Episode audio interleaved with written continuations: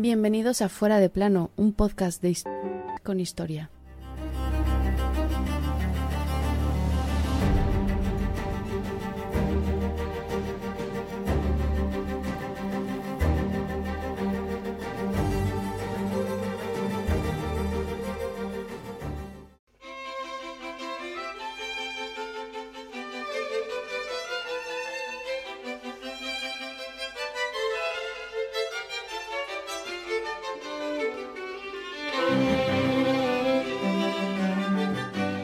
Pequeño pedazo de tierra de poco más de 200 metros de longitud nunca ha tenido tanto protagonismo como la llamada Isla de los Faisanes. Allí, el 7 de noviembre de 1659, se firma el famoso Tratado de los Pirineos, en presencia de gente tan variopinta como Velázquez o el conde de D'Artagnan. Sí, sí, el de los mosqueteros. Hoy te contamos su historia. Mm, eh, spoiler, nunca ha habido faisanes Isla de los Faisanes.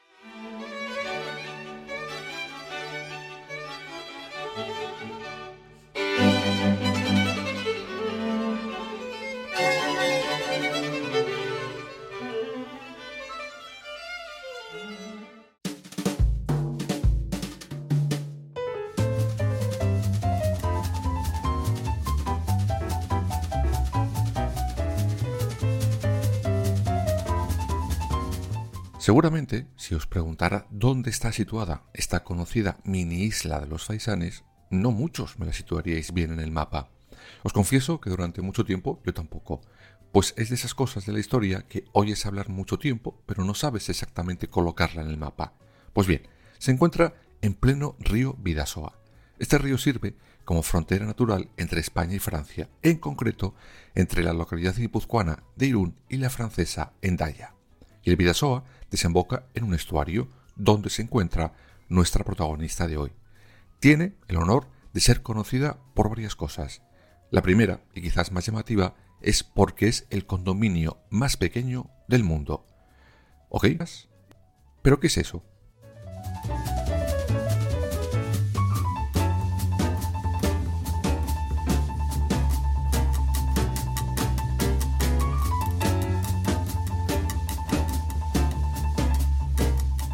Pues el condominio es que un mismo territorio pertenece a dos países distintos, en este caso España y Francia, que ostentan su titularidad por periodos exactos de seis meses. De febrero a agosto es española y de septiembre a enero es francesa. Por lo tanto, hoy, cuando estrenamos este capítulo, hablamos de un territorio francés, pero quizás cuando tú lo escuches será español. Curioso, ¿no?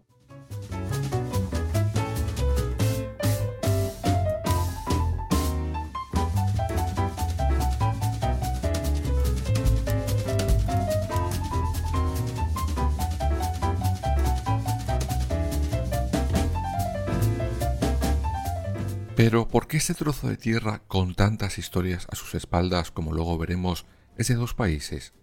Pues para responderos a esta pregunta nos tenemos que coger las maletas y viajar hasta 1856. Allí, Napoleón III y nuestra Isabel II firman un acuerdo, el Tratado de Bayona.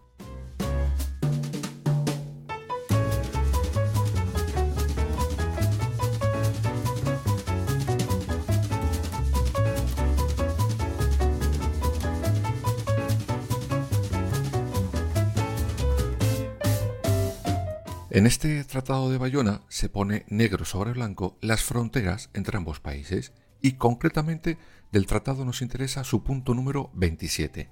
En él se dispone que la isla de los Faisanes, debido a que tiene memorias históricas comunes para ambos países, pertenecerá indivisa para España y Francia. Y así ha sido hasta el día de hoy, cada seis meses cambiando la bandera.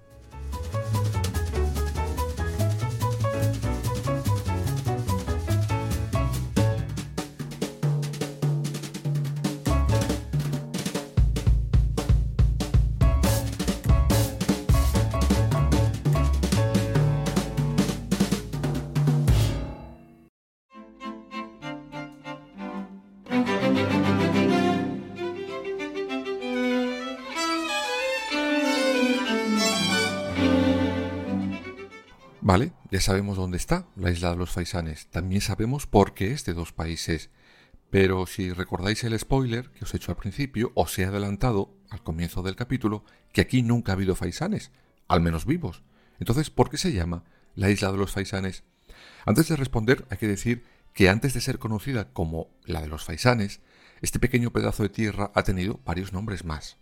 Isla de las Conferencias, Isla de los Diplomáticos o Isla de las Princesas. Luego entenderéis el porqué. Pero la llaman de los faisanes, según muchos historiadores, por una simple y llana mala interpretación de los traductores de la época. Según estos entendidos, desde la época romana era conocida como Pausoa, paso en euskera. Los franceses la traducen en su momento por pausans. Esta palabra deriva en faisans, es decir, faisanes en castellano. Ni más ni menos.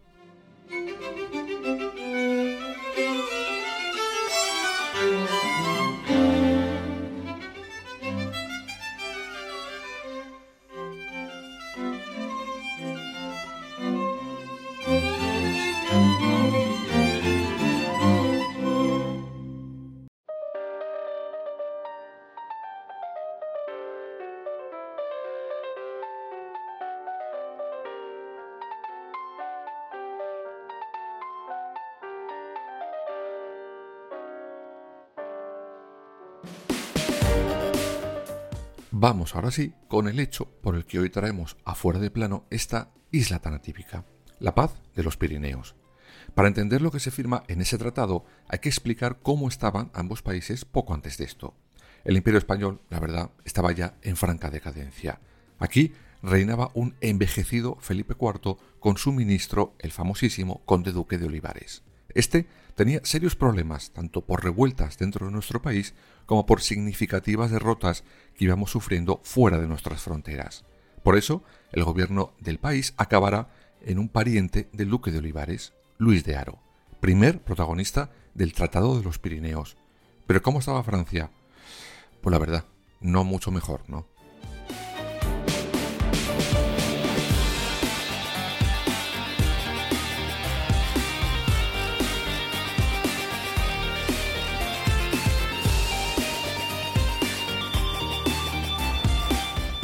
En los años previos a este tratado, el gobierno francés está en manos del conocidísimo cardenal Richelieu.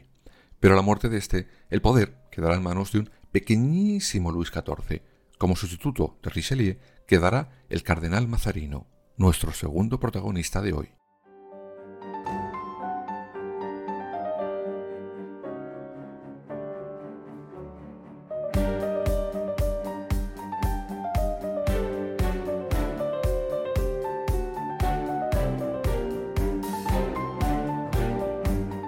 Ambos países necesitan una paz duradera.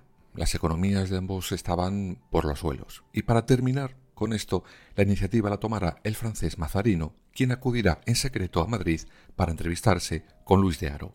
Ambos están de acuerdo en dos cosas básicas. La primera, que la paz es sí o sí la única salida. La segunda, que ninguno de los dos reyes debe aparecer como derrotado al firmar esa paz. Empezaba, por tanto, el juego diplomático. Bye.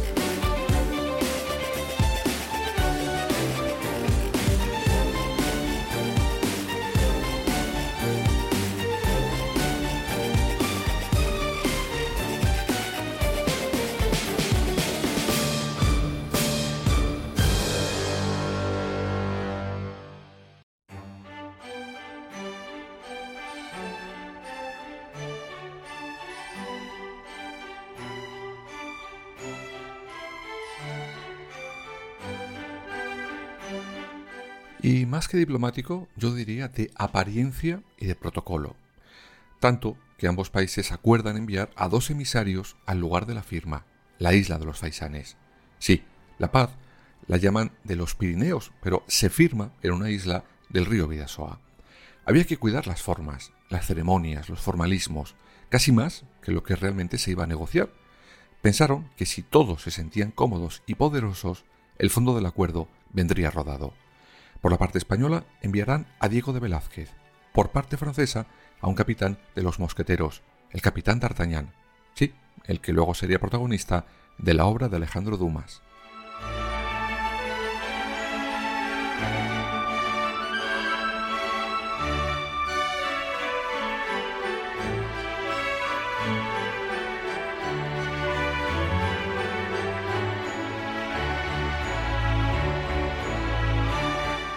El primer punto que acordaron nuestro pintor y su mosquetero es dónde reunirse.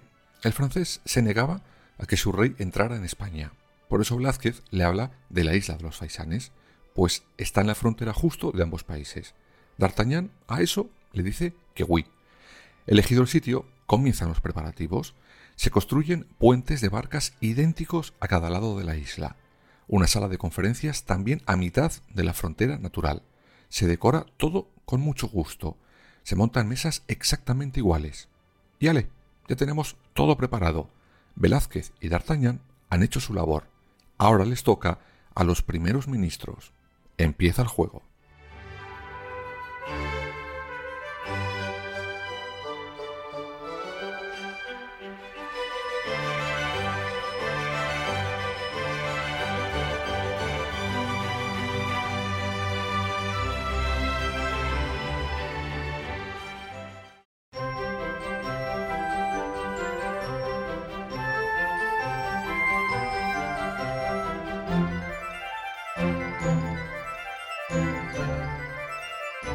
Aro y Mazarino se conocían bien, llevaban mucho tiempo uno detrás del otro. El español sabía que el francés tenía cierta prisa por volver a Francia a sofocar unas revueltas que tenía en París. Por eso aprovechó esta urgencia para él hacer justo lo contrario, ir más despacio. Así sacaría de sus casillas al cardenal y firmaría más rápido. Y oye, en buena medida le funcionó.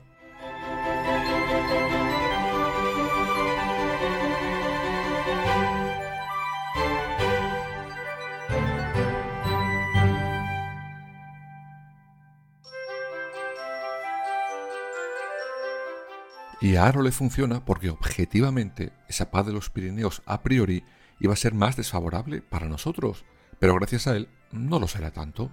España cederá menos territorios de los que en un principio se pedían. Además, logra que Francia rompa relaciones con nuestro vecino y enemigo por aquel entonces Portugal.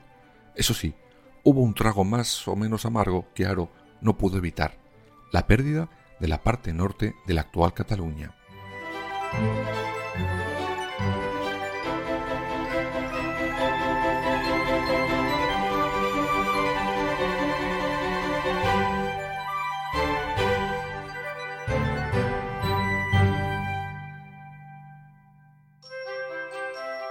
Aunque la verdad, tampoco fue para tanto, pues en realidad era un territorio que ya no controlaba España.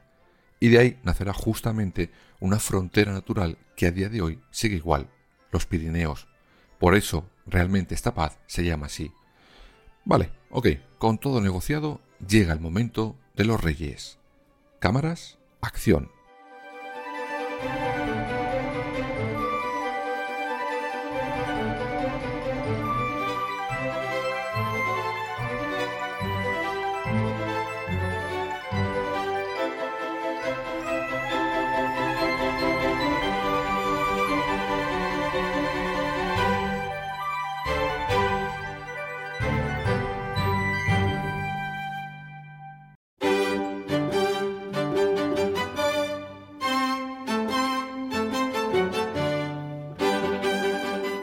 Felipe IV sale de Madrid con la infanta María Teresa en abril de 1659.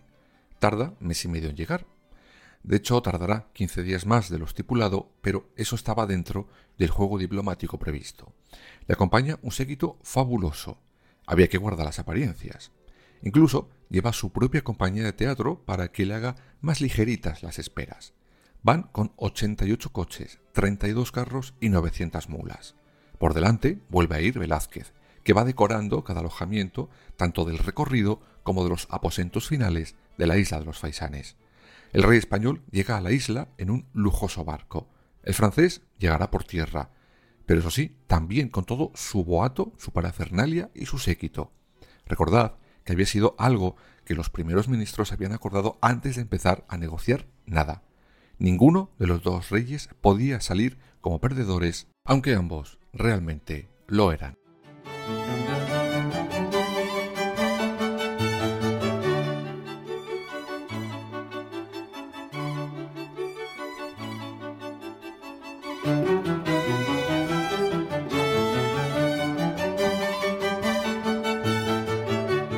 Por cierto, antes os he dicho que Felipe IV iba con la infanta María Teresa. ¿Pero por qué? Pues porque este era otro punto del acuerdo de la paz de los Pirineos. Ambos países acuerdan que ella se case, cuando pueda, con el futuro rey Sol, Luis XIV. Y como anécdota, esta paz fue el principio de por qué tenemos hoy a los Borbones en el trono. La infanta María Teresa debería ir acompañada con una dote de 500.000 escudos que nunca se pagarán, y esto servirá al ya adulto Luis XIV para reclamar a la muerte de Carlos II el trono de este país.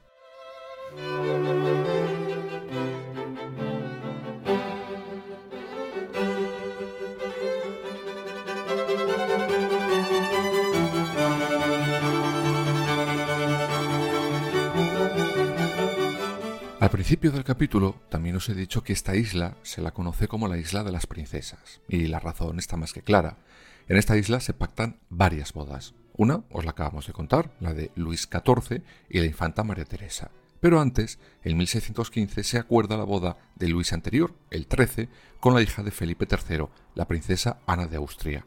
Curiosamente, los hermanos de ambos, Isabel de Borbón y el futuro Felipe IV, también se casan en esta isla de los Faisanes. Por eso, por la manía de apañar bodas, este territorio es conocido como la Isla de las Princesas.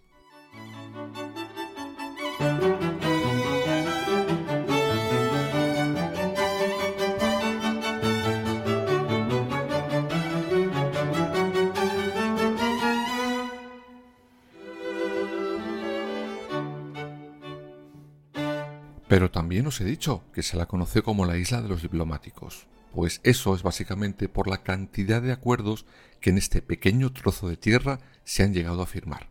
Os cuento.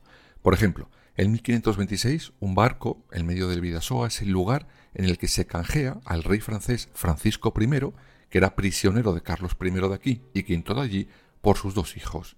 Hijos, que ya lo contaremos en su debido momento, quedaron aquí, pues su padre, una vez que cruzó la isla de los Faisanes, le entró una amnesia tremenda y no se acordó de nada de lo que había firmado.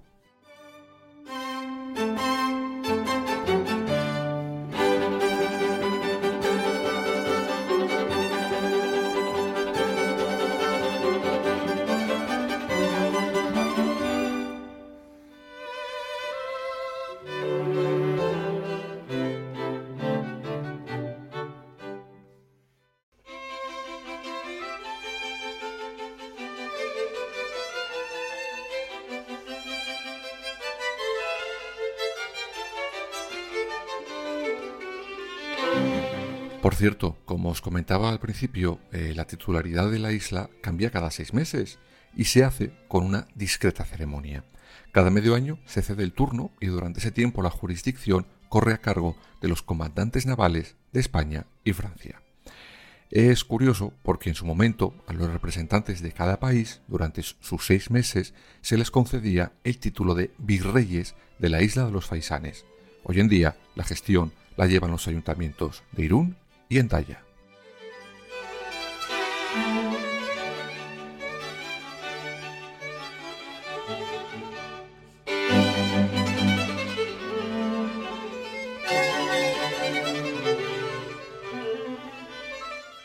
Una isla, la de los faisanes, donde nunca hubo faisanes, pero sí reyes, reinas, princesas, príncipes, escritores, pintores y famosos espadachines. Oye, no está mal para un trozo de tierra tan pequeño, ¿no?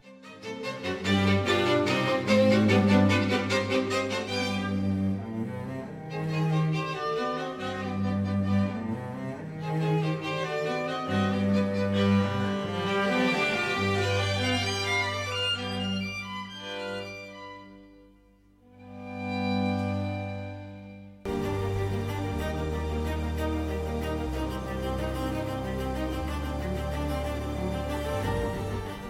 Fuera de plano. Suscríbete en las principales plataformas y síguenos en nuestras redes sociales, Instagram, Twitter y Facebook.